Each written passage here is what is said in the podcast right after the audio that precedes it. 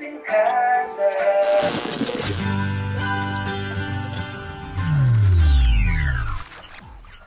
Salve, salve, concurseiro! Começando mais um Tudo em Casa aqui, a sua dose semanal de bate-papo descontraído com a personalidade do mundo dos concursos públicos. Hoje, uma convidada muito legal, muito bacana, mas antes deixa eu me apresentar. Eu sou o Yuri Veleda, jornalista aqui da Casa do Concurseiro.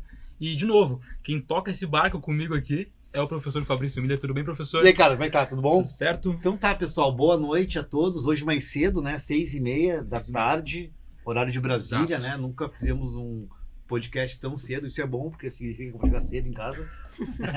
Mas lembrando que quem tá assistindo pode estar assistindo ao vivo agora ou depois, né? É, Pode esse é, madrugada, é- amanhã. é- é- Isso é que a gente, que- quem escuta podcast, né? Tem toda essa questão de você não sabe, até que a gente vai falar com a professora, né? De quem tá assistindo nossas aulas, o podcast, a gente não sabe se a pessoa tá assistindo. Não tinha aquele meme, bom dia Brasil, boa tarde Japão. é, Tinha, e. É não aí. sabe, né? Onde é que É. a pessoa tá. E é isso. E eu, às vezes, muitas vezes eu falo isso nas aulas, né? Então, se você tá acordando, bom dia. Se você vai dormir, boa noite. Se é meio-dia, bom apetite. Não sabemos. Exato. Para introduzir a professora já o bate-papo aqui, eu vou fazer a apresentação aqui uh, formal, né? Apresentar completo o currículo dela. Ela é advogada há, há mais de 10 anos, possui especialização em Direito Civil e Responsabilidade Civil, Exatamente. é professora em disciplinas relacionadas ao direito e de preparatórios para concursos públicos. É nossa parceira aqui na Casa do Concurseiro. Professora Mariana Portela, obrigado por aceitar o nosso convite, por estar aqui Imagina. hoje. É um prazer, é um prazer estar aqui, vir falar um pouquinho com essa galera que é tão bacana a gente conseguir fazer esse bate-papo, porque o mundo dos concursos, ele é um mundo assim tão sério se a gente levar ao pé da letra, Sim. né? É tão ah, tem tanta coisa em jogo, mas eu acho bacana também a gente conseguir fazer esse bate-papo, conhecer pessoas, fazer relacionamentos, isso é bem importante para a vida do concurseiro e inclusive dos professores, né? Sem dúvida, a gente vive um momento onde o aluno, né, ele, ele começa a conhecer mais a vida do professor por causa das redes sociais. Então, ter esse momento aqui de bate-papo, onde ele vai descobrir ainda mais, né? Tem uma hora de conteúdo para ele, pra ele escutar sobre a vida do professor, sobre essas histórias deles. Acho que é, é- é bacana. Que É isso aí, eu, eu acho super importante, eu tento, na medida do possível, participar bastante de rede social, porque eu acho que é um momento onde o aluno ah, vai entender a vida do professor, daqui um pouco vai se espelhar, ao mesmo tempo vai pegar dicas. É interessante essa troca que a gente atualmente consegue ter com o aluno, Uhum. né? Eu acho super favorável para o aluno, para nós, é uma troca, o aluno se espelha, é muito bacana. O retorno que a gente tem com a rede social é incrível, assim, é muito legal. Hoje você tá na rede social, em alguma rede Tô, social. tô na rede a social, tô no Instagram, então é arroba Mariana Portela, o meu Instagram. Tô na rede social, o pessoal fala comigo. Mariana manda Portela direct, com- com dois L's. Dois L's, isso. Mariana Portela com dois L's. Isso. O pessoal manda direct, a gente responde. E, e eu, Facebook. Tenho também, Mariana Mas- Portela. Uso pouquíssimo hoje em Twitter? dia o Facebook. Não. LinkedIn. Hum, LinkedIn, sim, Mariana Portela. Portela tô lá no LinkedIn. Oportunidades Ah. de trabalho, bem-vindas lá, né? Sempre bem-vindos. É, não, legal, a gente se relaciona também. Sim. LinkedIn é uma baita de uma ferramenta. E, enfim, tô lá à disposição, podem me chamar, podem curtir. De vez em quando eu arrisco um videozinho, um Reels, né? Tô assim, né? de- me adaptando a essa nova realidade que eu acho importante, mas tô indo devagar. Então, mas eu tenho te visto o casal da casa, o casal da casa oficial, né, Yuri? É, é, aí, aí que tá, eu quero trazer essa polêmica aqui. A gente tá programa. com uma polêmica agora. Porque quem será o casal da casa oficial aqui da Casa do Concurseiro? Professora Mariana Portela, o Chico Kremer, o Yuri e Fabrício. Yuri Veleda e Fabrício Miller. É, não, é. Será? o original, nós somos o casal fake. A gente é o fake. É, É. o casal original Concordo, é, concordo. o, é a professora Não, eu vou Mariana. ter que chamar pra mim essa, esse título. Até porque nós somos os primeiros, né? Não, é. então, nós estamos lá com o título de casal da E- casa. E como é fazer lives? Porque vocês estão fazendo praticamente uma por semana. É uma por semana. É, É, a gente e- tá fazendo uma live como por é que tá semana. sendo assim essa. Tu tinha essa pegada de rede social, de aparecer, ou, ou começou agora? Na verdade, assim, ó, Fabrício, eu não tinha essa pegada de rede social, Aham. mas eu sempre tive ah, muita tranquilidade em falar pra vídeos, câmeras, porque desde sempre eu gravo vídeo aula, né? Então eu tô Sim. muito acostumada a gravar vídeo aula, gravar entrevista. Não tá inibida, né? Não De tô boa. inibida, Isso é, eu isso sou aí- de boa. Isso é tá? importante. Isso é importante, exatamente. Porque tem pessoas que realmente não conseguem, se sentem constrangidas, têm vergonha, enfim, cada um tem seu perfil, né? Então o meu perfil é esse mais descontraído, eu levo tudo numa boa. E aí essa questão da rede social veio muito com com o Chico mesmo, né, o meu marido, e ele começou, uh, entrou nessa onda de rede social e aí foi me trazendo. E aí surgiu essa oportunidade do Casal da Casa e é muito legal, porque assim, o que a gente faz na live é muito verdadeiro. Uh, quem assiste sabe disso, então a gente faz as lives da nossa casa, né? Somos eu, ele e a Helena, que é a nossa filha. Então de vez em quando tem os perrengues, porque ontem mesmo na live de ontem a Helena se engasgou comendo pipoca. E aí saiu, saí eu da live correndo pra ver se a guria tava bem ou não tava. É aquilo, A é vida vida, real, é. é a vida como ela é. Então, muitas pessoas comentaram no live, ah, isso mesmo, aqui em casa é bem assim, né? Isso aproxima muitas pessoas. E a gente vai dando conteúdo, vai falando, vai dando dica e vai cuidando da filha, enfim. A gente vai. teve uma, uma. Não foi uma live, foi uma reunião aqui na casa do concurseiro, onde a gente ouviu uma porta assim, abrindo, né? E uma criança assim, mãe, acabei! Não, é clássico. Isso é Foi clássico. ao vivo, daí a colega, ah, desculpa, meu filho tá no banheiro, eu vou ter que ir. Não, é clássico. E agora esse período Acontece. de home office, então aconteceram milhares de Mas, situações. mas a né? história do casal, não do casal. da- Primeiro, quem batizou o casal da casa? É, uma história interessante. co- Como, como é que surgiu, né? De onde veio a ideia? Como Pois é, é, na verdade, veio mesmo do Chico, né? Ele tem é uma mente brilhante, não é porque é meu marido, né? Mas ele é uma mente brilhante, ele tá sempre pensando muito, ele é um ótimo professor e ele tem muita criatividade. E aí ele começou a, a ter vontade de me inserir na rede social e junto com ele. E aí ele procurou um jeito, um produto em que eu pudesse vir junto com ele, de repente, né, para ter esse primeiro contato. E aí surgiu essa questão do casal da casa. Eu até vou te confessar que eu não sei exatamente de onde é que surgiu esse nome, né? Uhum. Mas a ideia de fazermos live juntos foi dele. Ele que trouxe e a casa comprou. E é bem legal, é um sucesso. Tem gente que nos reconhece, é um prestígio, é muito legal. É legal, né? É muito legal.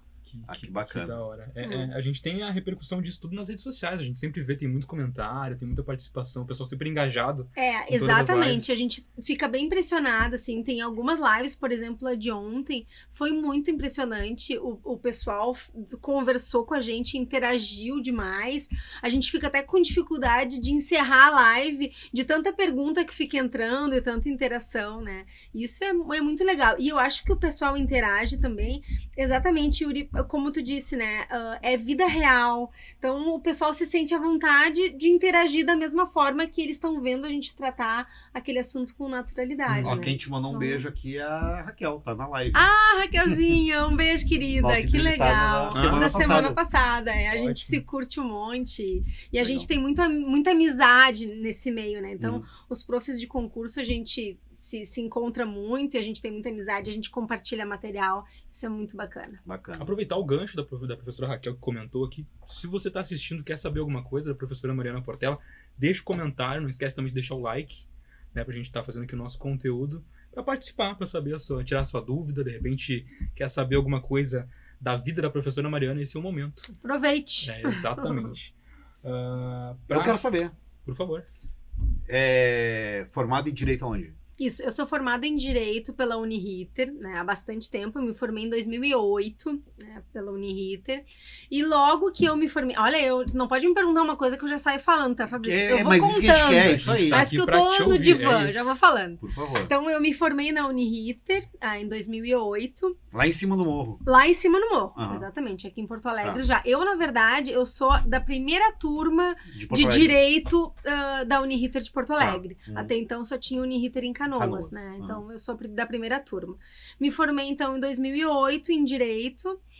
Logo em seguida, logo depois de formada, eu já, já me acharam, assim, nem me lembro qual foi a conexão que teve, e eu já comecei a dar aula em cursos técnicos. Então, assim, em 2008 eu me formei, em 2009 eu já estava na docência, eu já estava dando aula em cursos técnicos. Uhum. E aí só veio, né? Dei cursos técnicos, dei aula em graduação, e, e aí vou, e aí cheguei onde cheguei hoje. Então a aqui. paixão é a docência ou é a magistra... a magistratura? Não, o direito, né? Ah, Pois é, Fabrício. Qual é? assim, eu advogo hoje em dia, né? Eu não advogo tanto como eu já advoguei, Uhum. porque eu não tenho mais tempo. A docência realmente, ela me toma um grande, uma grande parte da minha vida, porque eu gosto e porque eu acabei construindo a minha, minha vida profissional Sim. dessa forma, né? E eu vou te dizer que hoje em dia eu gosto mesmo é da docência. É. Eu gosto tanto da docência que eu fiz uma especialização em formação pedagógica há alguns anos. E atualmente eu faço uma segunda graduação. Quê? Ano que vem eu me formo em pedagogia na URGS. Ah, que maravilha! Uhum. Muito legal. Muito legal, já. Ano É. que vem eu já me formo. Então, realmente, assim, eu, eu, busquei, vamos dizer assim, legitimar todo esse conhecimento, Que toda essa legal. bagagem através dessa graduação em pedagogia. Então que te preparou, fazendo. né? Está qualificada realmente. Eu tô. A pedagogia é importante, né? É importante. É, sabe que eu, fui- eu fiz dois semestres de pedagogia. Ai, que bacana. Aí quando. Ah, tá, vai entender. Quando começou, eu não. não, vou usar a palavra certa aqui. É, as crianças pequenas. Uhum. Não gosto de dar aula Entendi. para criança pequena. É complicado, Uhum. né? É, muito Tem que, complicado. ter, tem que ter vocação, Exatamente. né? Eu não tenho, que assim, eu, eu tive muita dificuldade, né? Exato. Piaget, então, eu não quero nem ver na minha frente.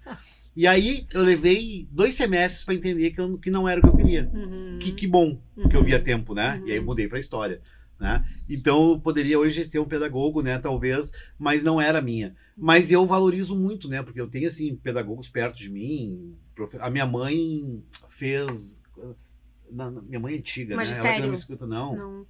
Ela aquela, ela dava aula, mas sem aquela que se formava, fazia um técnico do tempo do ah, pessoal mais antigo aí. Não, Ah, não, é? não é Eu achei que era magistério? magistério. É, magistério. é- Não é magistério? É magistério, tá? É, é isso. Não é Fazia pedagogia, o é magistério. segundo grau isso, junto com o Isso, é magistério. magistério. Tá, é. Uhum. Minha Isso mãe aí. fez magistério, que seria Magistério. hoje pedagogia. Sim. Tanto que a gente tem aqui as últimas professoras de magistério se Isso, aposentando e não isso existe mesmo, mais. Uhum. isso E mesmo. acabou. Ainda Uhum, tem. uhum. Umas guerreiras, ainda né? Tem, tem, Ainda- sim, é. ainda tem. E elas estão acabando.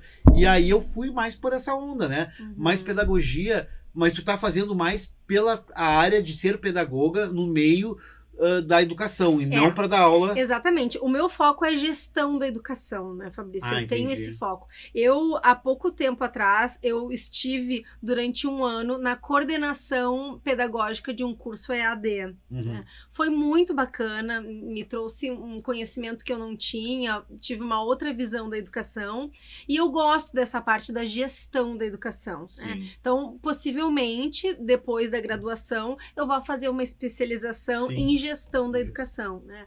Mas o que, que- o que, que é importante na faculdade, né? É claro que a gente tem que passar pelas crianças pequenas, educação infantil, depois, né, o fundamental, o, o fundamental 1, que é de primeiro ano a quinto ano, isso tudo a gente tem que passar na graduação. Mas o, o, o proveito que eu tiro, vamos dizer assim, da faculdade, é toda essa questão da estrutura da aula, do plano de aula, da organização. Isso tudo, ah, durante a faculdade, é muito bem abordado, é muito bem elaborado. Ah. E eu acho que isso a gente aproveita, assim, sem dúvida nenhuma, em qualquer área que vá atuar depois como pedagoga, né? Mas Sim. realmente a gestão da E educação. tu fez é estágio que- ah, já Pois é, o que, que aconteceu? Teve a pandemia, exatamente. Aham. No, nesse ano, agora, no primeiro semestre desse ano, era exatamente o ano que era para eu fazer estágio. Aham. E aí, por causa da pandemia, enfim, a gente. E, e como eu faço URGS, né? Lá na URGS a gente preferencialmente tem que fazer estágio em escolas públicas. Né? Sim. Exatamente. e eu URGS, né? Aqui, concordo. aqui no Rio Grande do Sul a gente fala URGS, É, com G-U. é URGS. É URGS. É URGS. Eu tive É. que explicar para um amigo meu de fora o que, que é De URGS. onde é que vocês tiram esse I? é, a URGS. Ah, a URGS, então, tem essa, essa questão de a gente fazer ah, o estágio em escolas públicas, né? E eu acho que tá certo. Eu acho que a gente tem mesmo é que, de alguma forma, devolver para a sociedade Justo. aquilo tudo que né, nos foi entregue durante a faculdade inteira. Sim. Eu não paguei um Uhum. real para cursar a melhor faculdade do estado, né? Sim. Então é justo realmente que eu faça estágio em escola pública. Só que as escolas públicas estão com essa questão da pandemia, né? Não tem estrutura, a gente sabe que não tem, então acabou atrasando. Eu, na verdade, era para me formar no- na metade do ano Mas aí não vem. liberaram a cadeira? Vai, vai ficar pendente? É, vai ficar pro ano que vem. Então, ah, em Não vez de eu me formar no entendi. meio do ano que vem, eu vou ter mais Uhum. um semestre onde eu vou fazer dois estágios de educação infantil e ensino fundamental. Porque o estágio do EJA a gente consegue fazer AD. É, e sabe que eu fiz estágio no EJA de história. É, bacana, né? É, eu achei. Fiz aqui no Morro da Cruz. Ah, sim. Foi bem legal. Não, o EJA, assim, o EJA é uma das minhas paixões dentro da educação. É, né? eu, eu curti também. Essa modalidade de ensino de jovens e adultos eu acho assim excepcional a possibilidade de tu trazer conhecimento, consciência cidadã para aquelas pessoas que estão né, às margens de tudo aquilo. Eu acho É. muito Não, eu legal. lembro de uma aula minha do EJA, né? Claro, a entrevistada é tu, né? Mas eu, eu fico Claro, empolgado. conta, assim. conta, conta. Não, é, não, eu tava numa aula do EJA, porque, cara, eu tinha. É, olha, Morro da Cruz, tá? Eu tinha aviãozinho da boca de fumo Uhum. na, na aula, né? Eu tinha lixeiro, tinha gari, né? Uhum. Gari, tinha dona de casa, todo o perfil, né? De 20 e poucos anos até 60 Uhum. né? E aí eu lembro que eu nunca esqueci. Eu comecei, então, no século XVIII, aquela coisa empolgado, né? E eles assim, né? Daqui a pouco eu escrevendo no quadro, eu falei assim, pessoal, você sabe números romanos? E eles, não. E eu tentando explicar o que tinha acontecido, escrevendo no, século XVIII no quadro. Uhum. E aí depois eu fui conversar na sala dos professores e eles disseram assim, é meu, aqui a pegada é outra Uhum. quando tu te, tu te encara com o choque, né? Por isso que o EJA é legal. É. E aí eu tive que refazer a minha aula. Assim, eu tenho que Uhum. explicar de uma forma muito mais didática e, infelizmente, muito mais superficial. Não tem que explicar, a gente tem que atingir aquele aluno, né? É. Quando tu tá ensinando, e isso serve aqui para quando a gente tá falando em concurso público também. A gente tá lidando com um aluno que é adulto, né? A gente não pode usar as mesmas técnicas, os mesmos argumentos com uma criança e com um adulto no momento de ensinar algo, porque são realidades diferentes, né? Pra gente trazer ah, algum conteúdo para um aluno adulto, aquilo tem que fazer sentido para ele, né? Porque ele vai aprender quando aquilo se encaixar numa realidade, Uhum. numa vivência, ou simplesmente fizer sentido para ele. Por isso que quando a gente Isso é Paulo fala Freire, hein? Nós vamos arrumar. é, não tem como falar de educação de adultos sem falar de Paulo Freire, É, né? Mas isso é Paulo Freire. É, Paulo Freire. Na- não na tem veia. como falar de, Paulo, de educação de adultos sem falar de Paulo Freire. É. Ele foi um grande entusiasta, inclusive, da modalidade É, de educação de jovens e adultos, né? Mas Mas- inserir, né? Inserir, Contextualizar. contextualizar. Porque aquele aluno, tanto no EJA quanto aluno eh, que faz preparatório para concurso, ele tem uma bagagem. Né? Hum. Diferente do- de uma criança que, na Uhum. maioria das vezes, não tem. Então, a gente precisa contextualizar aquela experiência, aquela bagagem do aluno, para que, aquele, que aquilo faça sentido para ele e não simplesmente uma decoreba pura e simples. Né? Uhum. Porque decoreba a gente esquece, né? a gente acaba esquecendo. Agora, quando o aluno, quando aquilo faz sentido para o aluno, ele consegue introspectar, não, mas eu já vivi, ou eu entendi a situação, aí tudo se torna mais fácil. Esse- né? esses conceitos, né, eles surgem muito da tua experiência como, como fazendo uma especialização em pedagogia e agora numa formação, né? É, Já lecionava certeza. antes disso? Sim, E teve muita disso. diferença depois de te especializar em pedagogia? É, eu tive muita diferença porque eu acho que eu consegui cada vez mais e melhor elaborar as minhas aulas para o público especificamente, Uhum. né? Então, eu consigo ah, trazer uma aula, por exemplo, é bem como o Fabrício falou, quando eu tô dando aula num curso técnico, né, eu consigo mapear aqueles alunos, né, e Uhum. entender quais são as necessidades, qual é a realidade daquele aluno, e aí a partir disso fazer uma aula, algum tipo de abordagem. O que a gente não pode é achar que todos os alunos aprendem da mesma forma, porque isso não é uma realidade. Então, o professor tem sim que estar disposto a trabalhar com realidades diferentes, ele tem que estar disposto a adequar conteúdos, formas didáticas, dinâmicas. Por isso é que não é fácil ser professor, né, gente? Sim. Tem muito trabalho, tem muito empenho do professor em fazer as coisas, porque tem milhares de alunos, cada um tem uma vivência, cada um tem uma vida, são todos diferentes, né? É, tu viu, rodou um meme semana passada. Eu adoro meme, né? E aí Uhum. tava um, um meme assim do professor, é, alguém. Acho que eu falei isso com a Raquel, ou com o Chico, não sei. Da, da- o aluno fez a pergunta pro professor: Professor, tu estuda antes para dar aula? Né? E o professor, não. Eu durmo, aí vem o poder superior, me sonha aquilo Aham. e eu acordo inspirado falando. e saio falando. Óbvio, né? Óbvio. Todo professor Óbvio. estuda, né? É, dificilmente eu sei que tu tem uma matéria preferida. Uhum. Se aquela tua matéria aqui, qual é a matéria preferida? Qual é o. Na verdade, assim, ó, direito civil é meu chão. Tá, mas né? dentro do direito civil, um subtópico lá, aquilo que tu fala sem ler, Qual É- o conteúdo que tu. Se eu falar aqui, ó, faz duas horas palestra ler. É, é das pessoas, né? Daí pessoas Isso. físicas, naturais, domicílio, Tá, enfim. todo é a mundo parte tem. introdutória do Código Civil. É, né? isso. Todo professor tem isso. Tem, eu tenho, tem. tu tem, tu- o Chico tem, todo professor tem. Tem. Né? Mas a gente só não dá sola disso. Uhum, né? Não. Se tu desse aula só das pessoas, Uhum, né? Não, mas tu tem que dar aula de outras áreas, né? Uhum. E aí tu tem que ler. Claro. Tu tem que preparar material. Claro que E o que, que eu faço? Eu, antes de cada aula, né? Eu, é 10 minutos que eu preciso só, Uhum, né? Porque eu já sei, né? o- Assim, eu só preciso relembrar. Claro. Né? Antes de cada aula, 10 minutinhos eu abro ali, se é PDF, se é o livro, bato o olho. Ah, lembrei, tá. É isso que eu tenho que falar. Uhum. Né? E aí, aí, aí vai. Mas se tu não. E óbvio que a gente prepara as nossas aulas, né? O nosso conteúdo, tu prepara a apostila. Eu preparo. As eu tuas preparo, apostilas. É, eu preparo a aula sempre, preparo a apostila. E outra, né?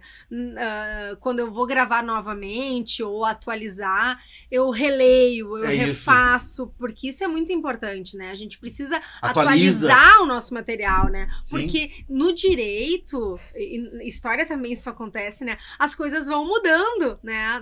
Com o passar a do visão, tempo, claro. os, os conceitos vão mudando, a legislação vai mudando, o direito é muito engraçado, porque de um ano para outro tudo pode mudar, né? E aí a gente tem que atualizar.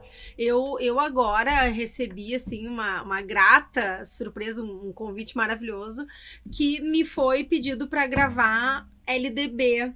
Né, uma lei de diretrizes e bases.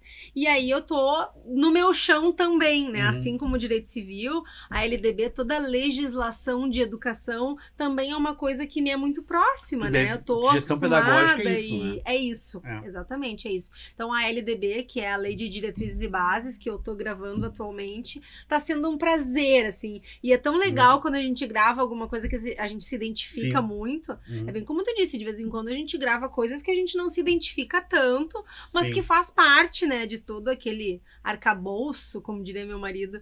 Mas de vez em quando a gente encontra uma coisa que a gente gosta muito. E aí é Uhum. muito bacana, porque a gente consegue ir, ir longe com aquilo. É, são as né? aulas que mais rendem, né? que rendem a muito. gente tá empolgado, né? Exatamente, a gente fica empolgado. E aí a gente tem mu- muito exemplo para dar, e aí o aluno, daí o aluno fica assim muito feliz porque tudo faz sentido para ele, né? Uhum. Ele consegue ver na prática, porque legislação é isso, né? Pô, o aluno pega uma lei, né? Aquele monte de artigo, às vezes umas leis enormes, aquele monte de artigo, né? Meu Deus, por onde é que eu vou começar? Tem alguns alunos que não são da área do direito, que estão prestando outros concursos de outras áreas, né? E não estão acostumados com o direito. E aí começa a própria leitura da legislação é uma leitura complicada. É, eu, eu né? comentei que o Yuri aqui, o concurso oficial de justiça, Uhum. ele mudou, agora tem que ser bacharel em direito. Uhum. Não era até então. Não era. E aí, o que a gente tem visto é que as melhores notas eram de alunos que não tinham bacharel, Uhum, bacharelado. não eram. Então era, é, tu vê que essa, esse aluno se esforçou, Muito. se dedicou Muito. Pra tu tirar uma nota melhor do que quem tem um, do que um advogado, Sim, né? é. Não, É porque vocês né? imaginem, né? é- é qu- é quando cai legislação em concurso, e no caso do oficial de justiça cai muita legislação, né? Uhum. Os nossos colegas bacharéis, eles estudaram durante no mínimo quatro anos na Tudo. faculdade, É. tudo, aquela legislação.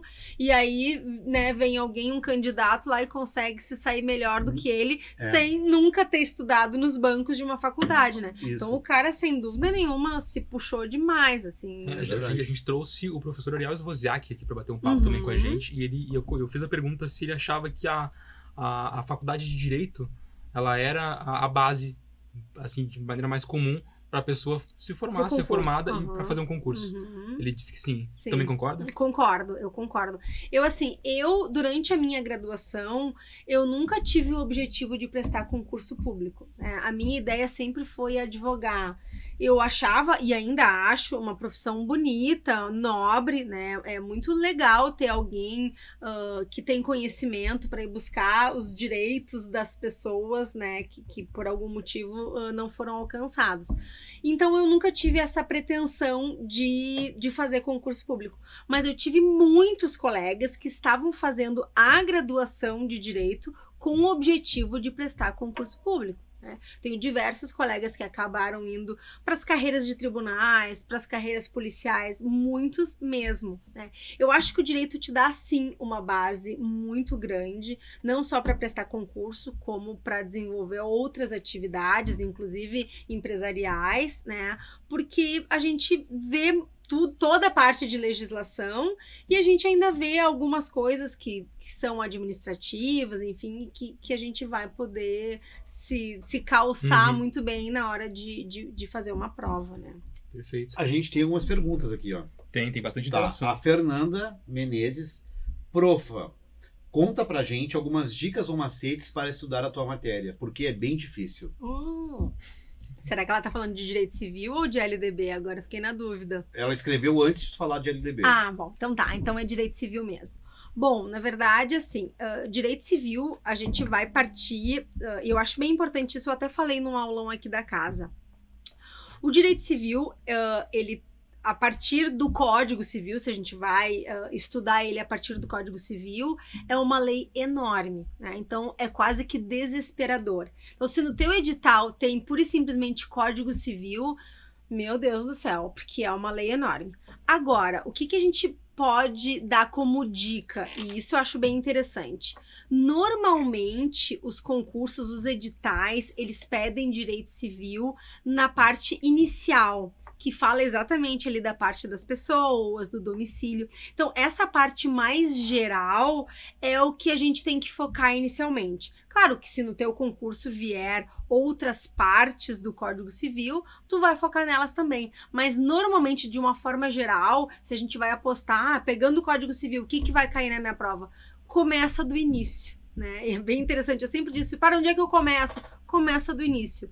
Em relação ao Código Civil, começa do início. Os primeiros artigos, o artigo 4 que fala ex- exatamente né, das pessoas, ah, das capacidades. Estuda isso porque tu vai ter um bom começo. A chance de cair essa parte inicial do Código Civil é muito grande em vários tipos de prova.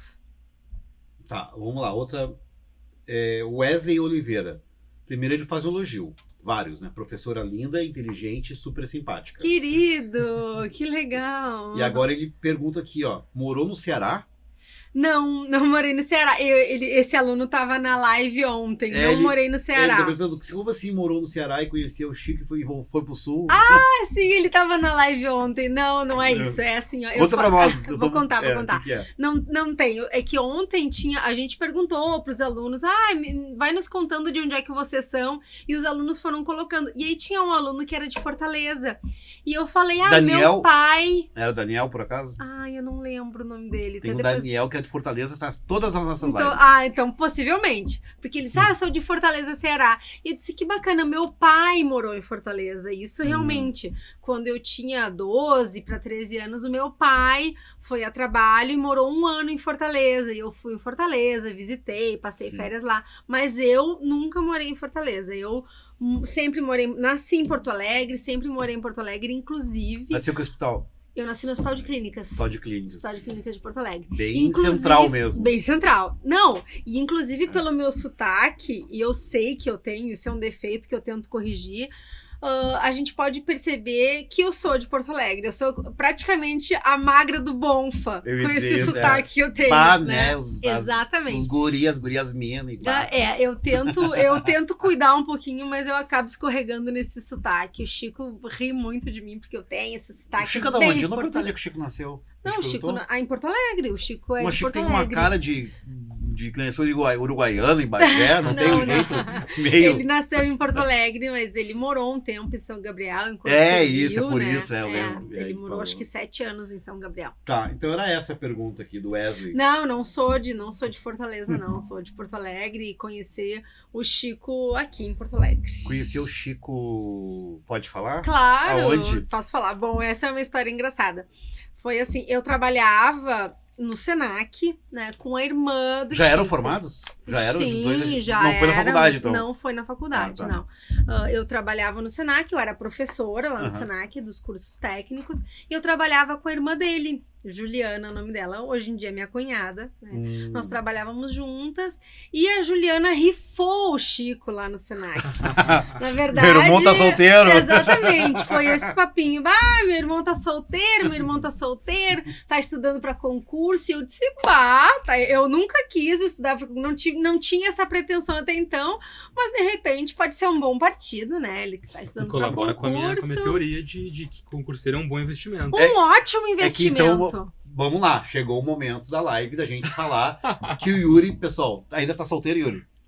Continua. Ah, Passou, O jabá do Yuri. Mentira, passou mentira. mais uma Não, é semana brincadeira. e o Yuri continua solteiro. Arroba Yuri Isso. Veleda, tá, pessoal? E aí, o Jabá Yuri tem a Yuri. teoria, né? Que, que ele, ele não quer fazer concurso, mas ele quer arrumar uma namorada que seja concursada. Perfeito, eu isso? concordo totalmente com o Yuri. A é professora assim, é Mariana concorda. sucesso garantido. Vai sofrer um pouquinho no início, ali durante a preparação, os estudos, depois é só alegria, Yuri. Vai com fé que vai dar tudo certo.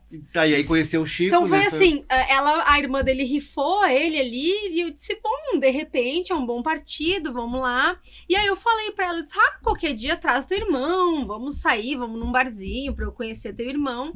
Tudo bem, ela disse, ah, não, vamos combinar. Mas aí acabou que não acontecia, não acontecia.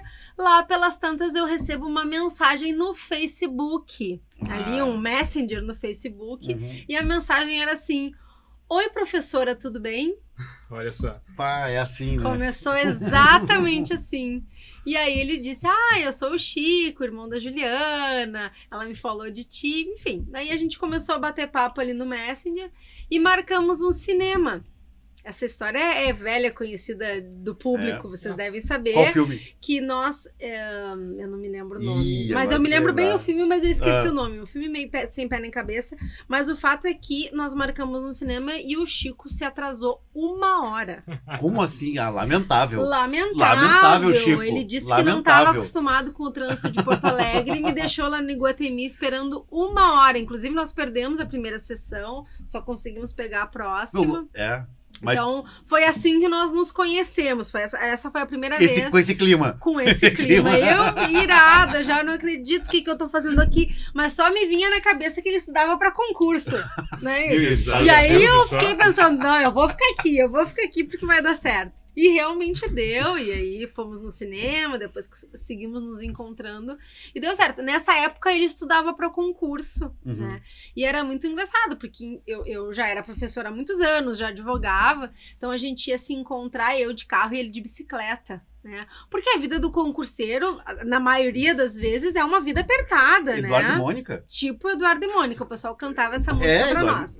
Era, Pegou a nós referência, éramos... Yuri? É novinho. peguei. É que o Yuri é novinho, né? Peguei, É, o Yuri peguei, conhece, peguei, Yuri, claro conhece? sim. Pegou a referência? Tá Legião. Urbana. É Tá isso bom, aí. Legião Chato, Urbana. mas Tá ninguém chato. conhece. então, era, foi assim, foi essa a nossa história. Eu de carro, ele de bicicleta, e aí construímos aí uma história de sucesso. Que, Que maravilha. Temos mais aqui, ó, peraí. Aproveitar e reforçar, né? Deixa sua pergunta aqui, deixa seu comentário na live que a gente traz aqui pro professor ao vivo. Contamos tudo. Tá, e o Wesley então falou: ah, era Fortaleza, então ele não tinha lembrado. Disse que o teu sotaque é show. Ah, Obrigada. É, Que por- legal, né? do a Magro gente do ter. Bom. Magro do bom. Que legal a gente ter os alunos que nos colocam pra frente, né? Nos trazem É, segurança. a Fernanda disse pro Yuri estudar pra concurso, que daí quem não vai ficar solteiro é tu, Olha elas só, que vão é. estar atrás de ti. Olha, É Yuri, uma- é tá uma vendo? sugestão também, É, olha aí. É, a gente tem visto poucas vagas, né, pra é, área pública pra jornalista, né? Pra comunicação é. Comunicação bem- é raro, bem, né? Bem pequeno. É, eu lembro, eu tenho uma amiga que é, não vou dizer qual é o órgão, porque ela não me autorizou, e ela é bem reservada, né? Mas ela fez um curso na área de relações públicas de uma instituição aqui em Porto Alegre, que é uma vaga, Uhum. porque só tem um RP, Aham. né? aham. E aí ela passou, óbvio, né? Só passa quem passa em primeiro lugar. Sim. Uhum. Então são E vagas. fica, né? Daí, nesse caso, a pessoa passa e fica e faz uma Sim. carreira, e aí até que essa pessoa se aposente Ela já pra, tá. pra ter novamente aquela acho vaga, que ela já né? deve estar uns quase 10 anos. Hum, Bastante né? tempo. E aí ela. Mas ela falou: tinha uma vaga, Uhum. né? Eu passei em primeiro, e só que tinha assim, 4, 5 mil pessoas fizeram o concurso. Claro. Uhum. Então na área de comunicação é bem difícil mesmo, né? Sim. É um nicho muito pequeno, né? É. É um nicho, né? É um nicho grande de profissionais, mas muito pequeno de, de, de oportunidades. De Eu fiquei vaga. curioso, a gente, a gente tem que falar, não falando sério mesmo, a gente tem que falar mais disso, porque é uma área que a gente não explora muito.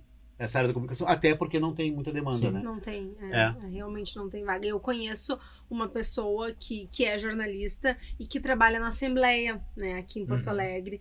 Mas é isso, essa pessoa trabalha lá, sei lá, há mais de 15 anos. Então essa vaga tá com ele tá, desse Claro. tempo todo, né? Hoje a gente trouxe até no Casa News um relato que eu, eu fiz estágio na Receita Federal. Então as pessoas que Ah. trabalhavam na comunicação da Receita eram auditores, eram analistas fiscais, mas todos com formação em comunicação, então foram realocados nas oportunidades que mais pareciam com o tipo de formação lá dentro. Uhum. A Receita tem isso, né? Ah, É, e isso acaba acontecendo, por exemplo, na própria polícia, né? Porque na polícia ah, tem que ter nível superior, ok? Mas não necessariamente em direito, A né? própria Raquel, né? A própria Raquel. Tá a Raquel área- é formada em direito, né? Sim, ó, tá Mas re- daqui um pouco é o Yuri, que é formado em comunicação, né? Sim. E aí ele passa no concurso da polícia, ele pode, muito provavelmente, ser aproveitado na área de comunicação Comunicação da polícia. polícia. E aí acaba realmente trabalhando na tua área. O né? Banrisul é assim. O Banrisul, pois é. É. Tem- Essa- essas ah, que são entrada única, carreira única, Exatamente. é mais fácil. Mais porque fácil. tu entra e aí se tu- Uhum. na, na tua área tiver um concurso interno, tu é reaproveitado. Exatamente. É bem legal. É bem legal. Isso, isso é bacana das instituições, porque, pô, tu tem uma prata da casa ali, né? Por que, que Sim, não vai sim. aproveitar, né? É. Então, na, na polícia tem também formados em pedagogia, daí tu vai pensar, mas tu é formado em pedagogia e, pres- prestou concurso pra polícia. Aham. Sim, mas tem a Cadepol, né? Sim. Que, que é uma escola dentro da polícia. Então, vamos relocar, realocar essa pessoa lá pra, pra academia, né? Bem bacana.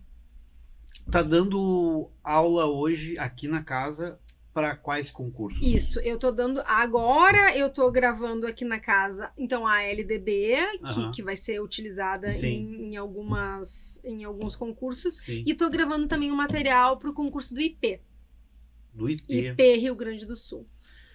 O- aí. vai ser em comum para os dois IPs? Previdência, Prev e. Sim. E como é que é o nome do outro? Um IP Prev? IP Prev e IP É, Saúde. IP Isso aí, Saúde, IP isso. É, isso mesmo. Tá. Vai Deve ter ser comum a dois, prova. comum, é, Aham. isso aí. Qual IP. material? É legislação, ah, tem várias legislações, né? Mas tem institucional do Aham. IP. E é muito específico daí, É né? muito específico. É muito específico. É só mesmo para quem tá fazendo, IP. o concurso do IP. Não tem nem como aproveitar porque é estatuto. É, normalmente quando é estatuto, a gente né? tem muito curso para município, às vezes. Uhum. E Uhum. aí, o professor Ariel, acho que a gente não falou disso, mas eu converso com ele. É, ele fala assim: ah, gravei um, um concurso de Capão da Canoa. Uhum. O Estatuto de Capão da Canoa só serve para Capão da Canoa. O de Tramandaí, só para Tramandaí. Estatuto, eles, né, não é um padrão, né? Uhum. É, não é um padrão, exato. cada um tem o seu, cada carreira tem a sua, Cada carreira então tem a sua. que gravar especificamente. Mas é legal também, Isso é né? bom. Porque daí fica. ah, tu diz pra gravar? Não, não, não. Eu quero aprofundar agora. É, é, e eu fiquei pensando assim: essa nossa. Não é burocracia, seria outra. outra mas tu acha que não pode, de repente, padronizar. eu viajando aqui, tá? É, padronizar um pouco, porque muda muito, né? Prova para prova, concurso para concurso. Isso é bom para nós, que a gente está dando aula. Eu quero, sim, ó, que todo concurso venha uma matéria de história diferente para eu continuar Uhum, gravando uhum. cada vez mais aula para vários cursos, concorrência, onde for, eu tô aberto já, né? Uhum. Quiser me contratar, Fabrício Miller, né? Tá, olha só. Não, mas tô falando sério. Mas assim, é de isso não é despesa pública da gente ter é, cada cidade ter um estatuto, cada lugar ter suas regras diferentes. Pois Ou é, tu acha que Fabrício, isso é legal? mas é que assim, ó, se a gente vai pensar, cada instituição tem a sua identidade.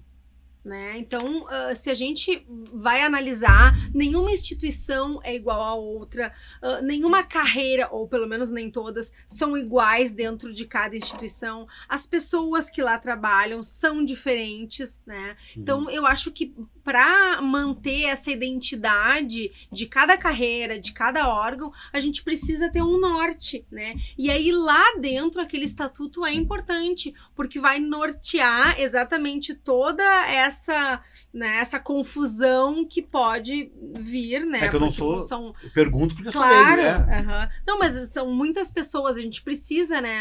A gente usa a legislação Uhum. exatamente como norte, para ter uma base, né? O que, que pode, o que, que não pode. Como é que funciona, é carreira única, não é, como é que é a ascensão nessa carreira. E aí cada órgão tem o seu, né? Não tem como ter um só para todos, porque eles funcionam de, de formas diferentes, né? Uhum. Então, exatamente para manter a identidade do órgão, é necessário que tenha um estatuto bem específico, porque é legal a gente saber onde a gente está pisando, o que, que a gente pode esperar né, de, de cada órgão. Isso, para quem está prestando concurso, é importante, sim.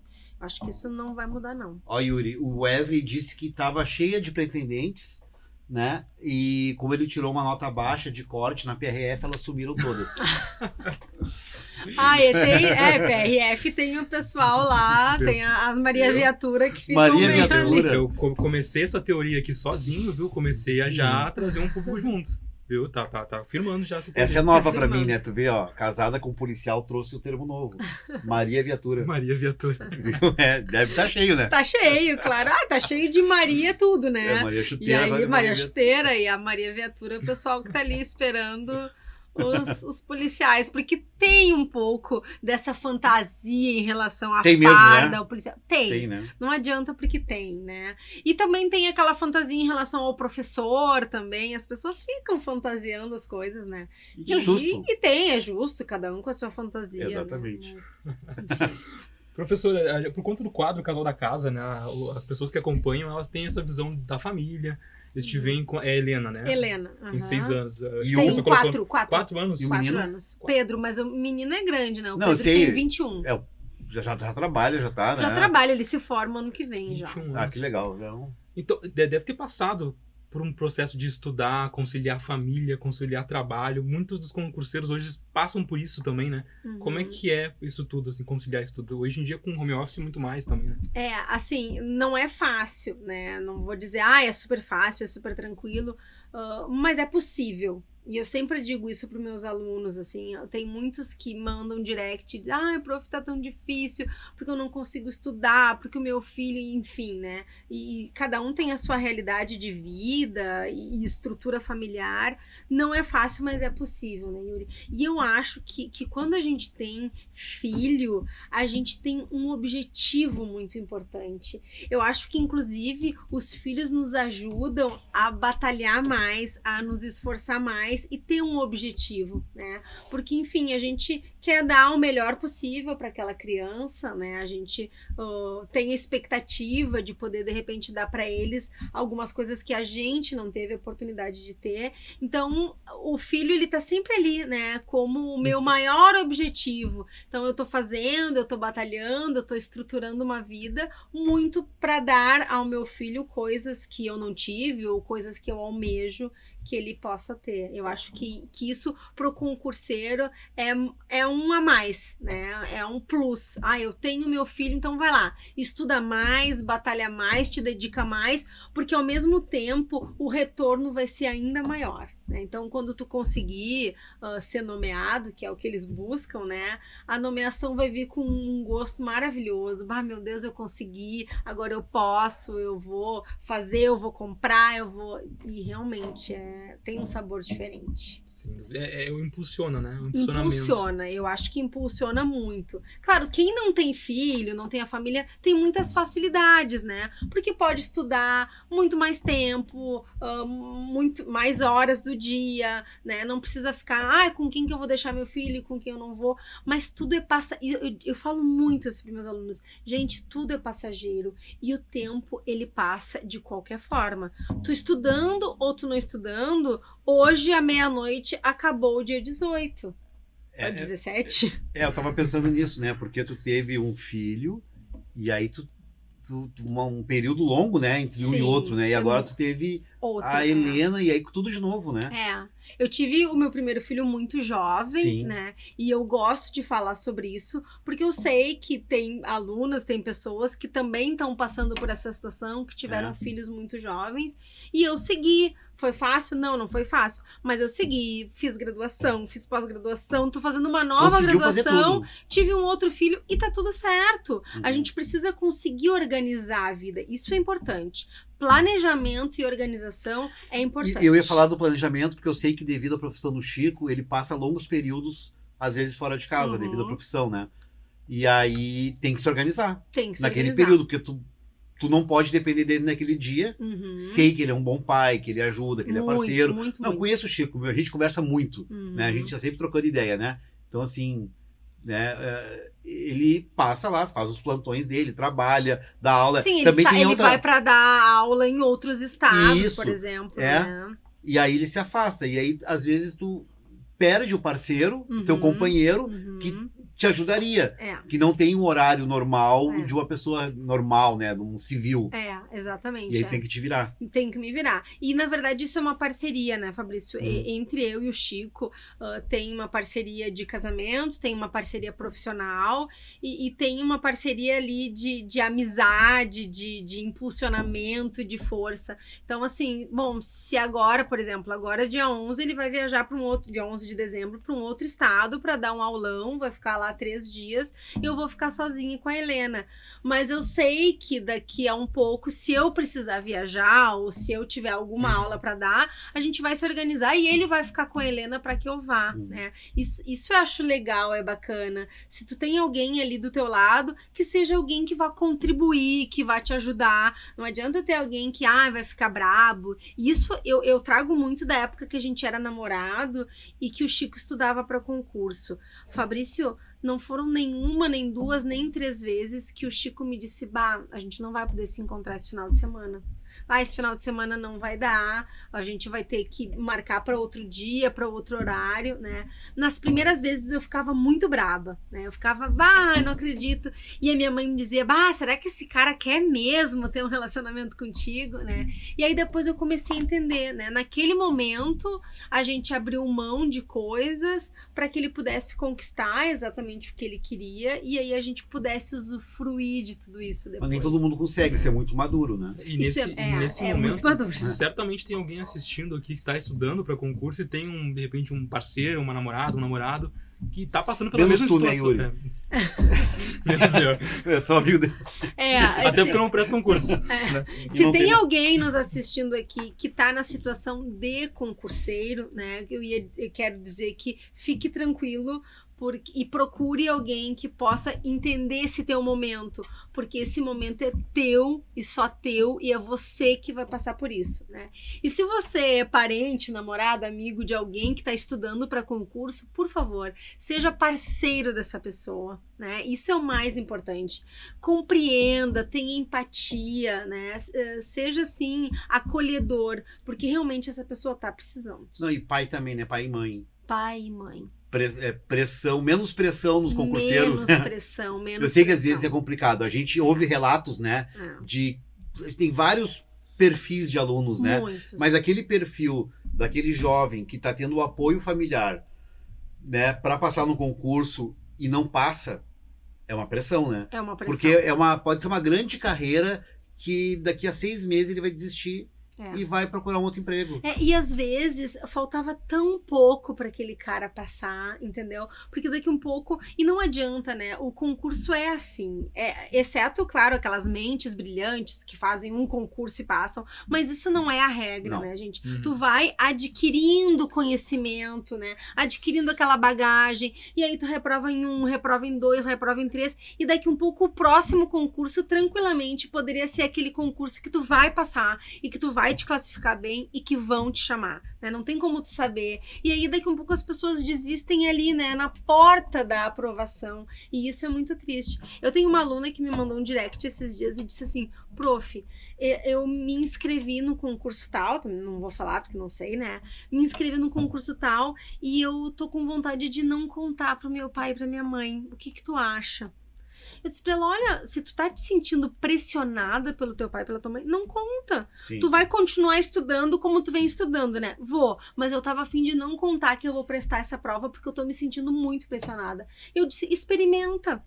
Te inscreveu, não conta nada pra ninguém, segue a tua rotina de estudos como tu vem fazendo e não conta. Vamos ver se de repente o teu psicológico não tá te atingindo tanto Sim. que tá te travando na hora da prova. E aí, né, tomara que, que os pais dela não estejam assistindo, mas não vai saber quem é, né, porque é um mundo de pessoas. Sim. E ela tá estudando em silêncio para uma prova que É, vai eu- ser eu- agora no final do Eu ano. escuto relato desses constantemente, Uhum. né? Da pressão, assim, né? E Da normalmente, é, eu acho que dos mais jovens pesa Uhum, mais, uhum. né? Pessoa que tá ali. é, a gente tem outro perfil hoje, né? A gente tava falando aqui, teve uma reunião aqui na que eu participei hoje, que falaram disso, né? Que as pessoas que estão, devido à crise econômica, desemprego, tem muita gente migrando Muita tentando gente. estudar, só que não é fácil. Ah, parece que, assim, quem tem a mentalidade de que ah, 15, 20 anos atrás, o que a gente fala, pessoal, é verdade. Tá cada, o funil tá cada vez mais apertado. É verdade. Não é tão fácil, Não. né? Eu, eu lembro que eu fiz, eh, eu passei, eu fiz dois concursos públicos da minha vida há 20 anos atrás.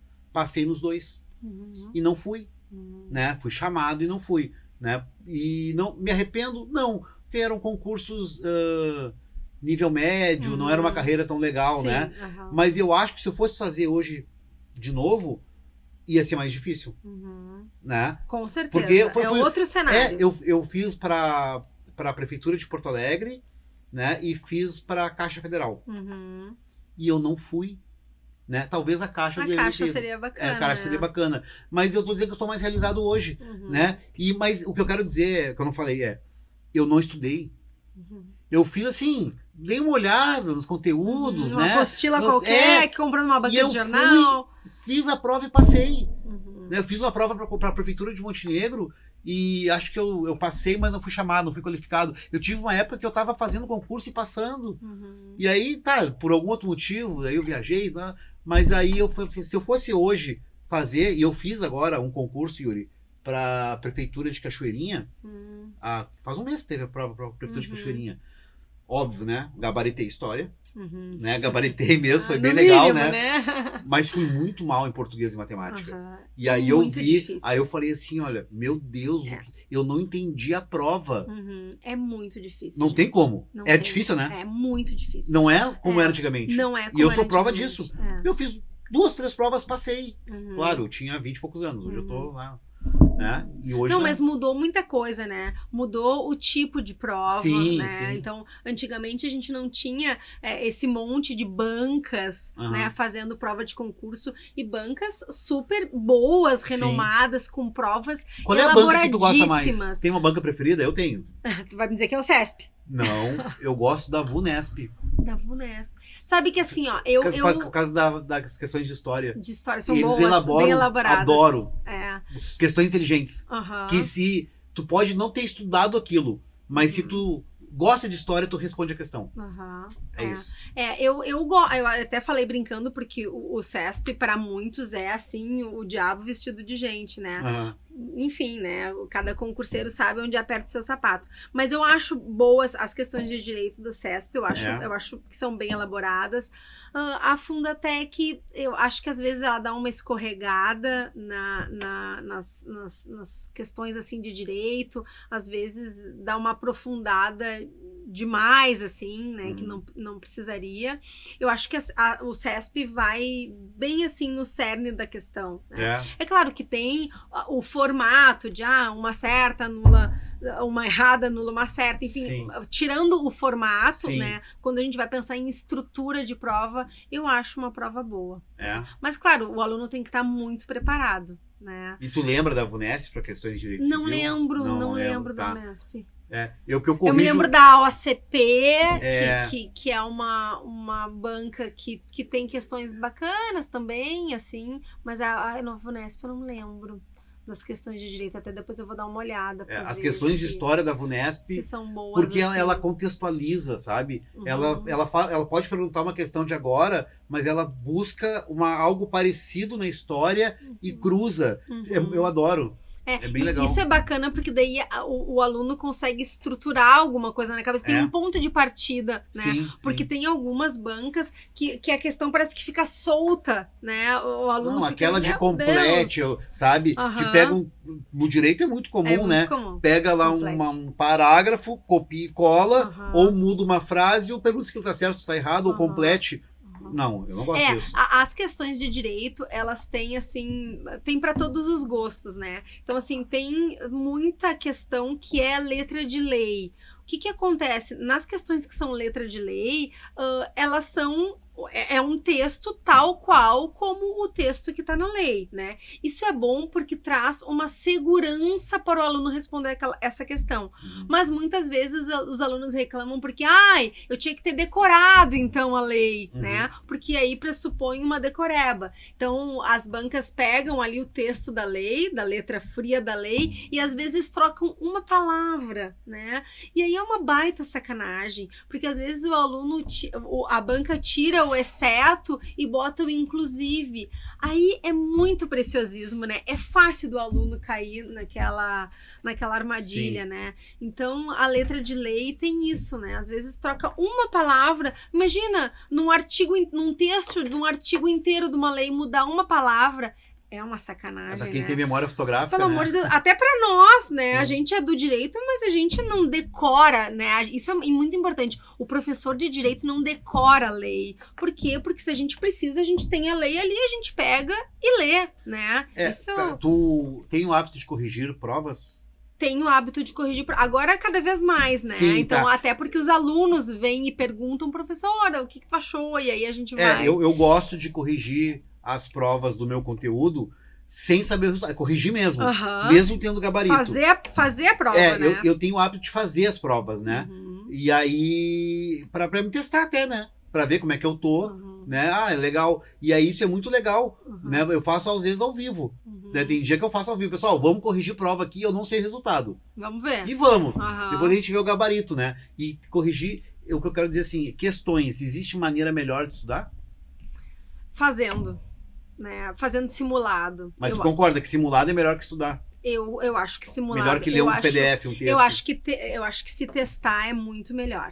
Eu Aham. acho que é muito melhor. Claro que assim, tu não vai poder nunca ter lido aquele texto de lei para fazer uma prova. Sim. Isso é impossível, Sim. né? Mas eu acho que se tu leu a lei e aí se tu começar a fazer questões sobre aquela lei, tu vai conseguir ter um aproveitamento maior na prova.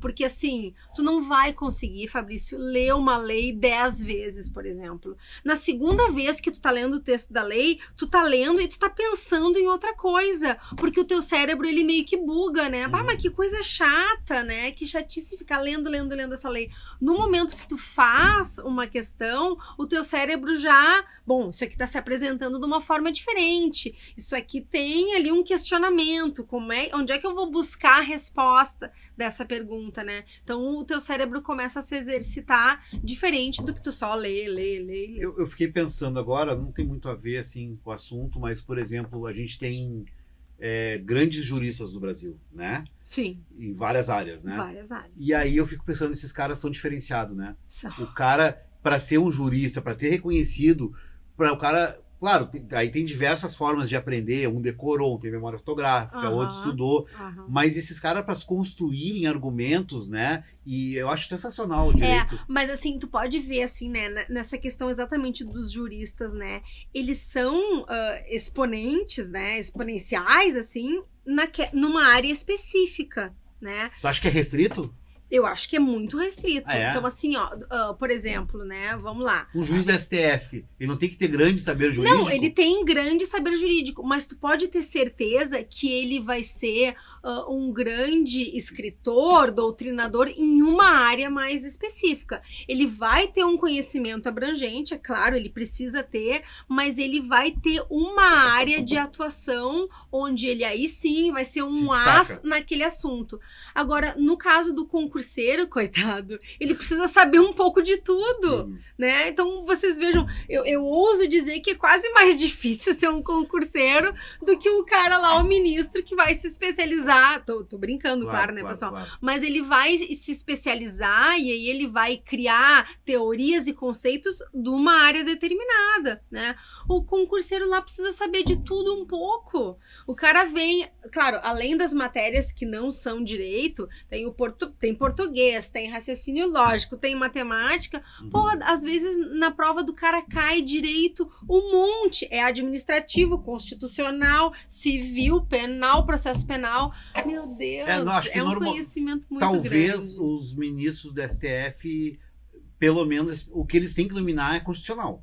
É claro. Porque é a Não, matéria isso é fim deles, né? básico, né? Não, isso é básico. E é- diria não só os ministros do STF, eu diria qualquer magistrado hoje em dia precisa ter constitucional, porque tudo parte dali, né? A Ah. Constituição Federal é a nossa carta magna, né? Tudo parte dali, tudo tem que estar de acordo com a Constituição. Deixa eu te fazer inveja.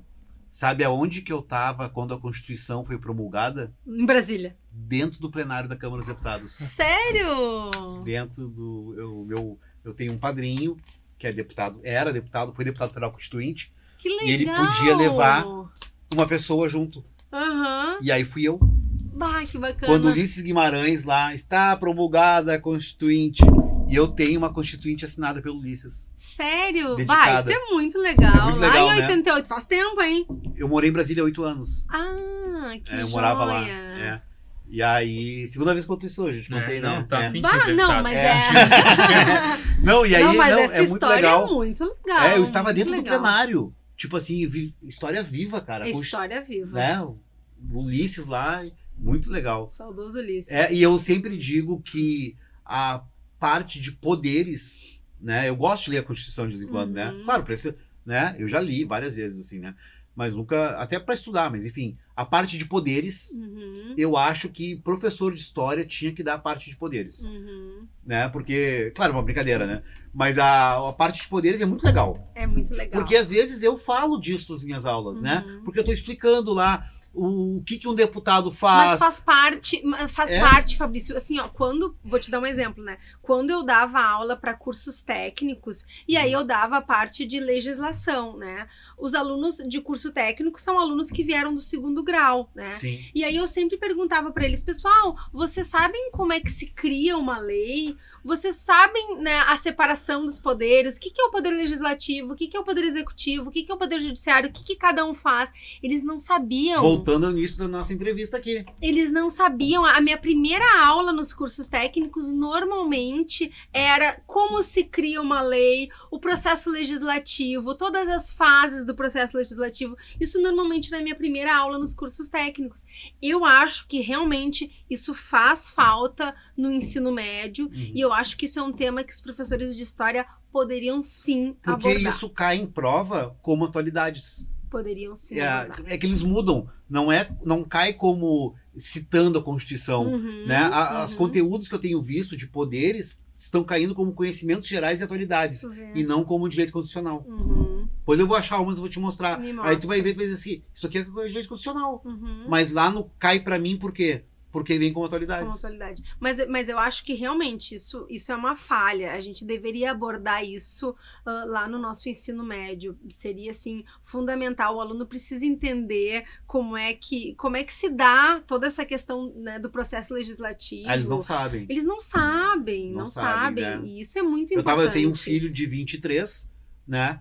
Que eu, esses dias eu sentei e expliquei, porque ele realmente não sabia, já falando de, a eleição tá vindo, né? Aham. Eu tentando lá doutrinar ele, ó, vai votar nesse aqui, Aham, lá, aquela coisa. E ele, mas como é que faz? Como é que funciona? E o Uhum. voto eles não sabem. Não sabem, não, não sabem. Não é, sabem. O meu filho também não, não, não tem esse conhecimento, assim. É muito importante que eles tenham, porque aí a gente fica falando, né, Fabrício, de democracia, de cidadania, Tem poucos mas jovens eles não sabem. politizados, eles tu acha, na grande maioria? não- Acho que tem poucos, acho que tem poucos. E eu acho que cada vez eles se envolvem menos. Mas os que têm se destacam por isso, né? Os que têm se destacam. Agora, agora tu imagina, né, se a gente conseguisse abordar esse tema política, não com, com, uma, com um olhar assim de politicagem, né? De política mesmo. Já no ensino médio, eu acho que eles teriam um preparo, de repente a gente conseguiria plantar uma sementinha na cabeça daqueles alunos e eles poderiam então se interessar em participar, né, de todo Sim. esse processo democrático,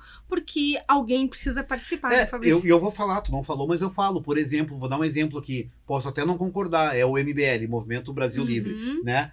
É, eles jovens, né, que se organizaram e conseguiram eleger deputados, Uhum. né? Uhum. Claro, se ele- o Movimento Brasil Livre não é um partido político, mas os, os líderes do movimento uhum. se candidataram através de partidos políticos, né? E, e é um movimento que eu não vejo ser comum de jovens se Uhum. organizando com consciência política. Uhum. Né? É, não é, Isso não existe, não, é comum. Não é comum. Por isso que eles fizeram tanto sucesso. Claro, com certeza.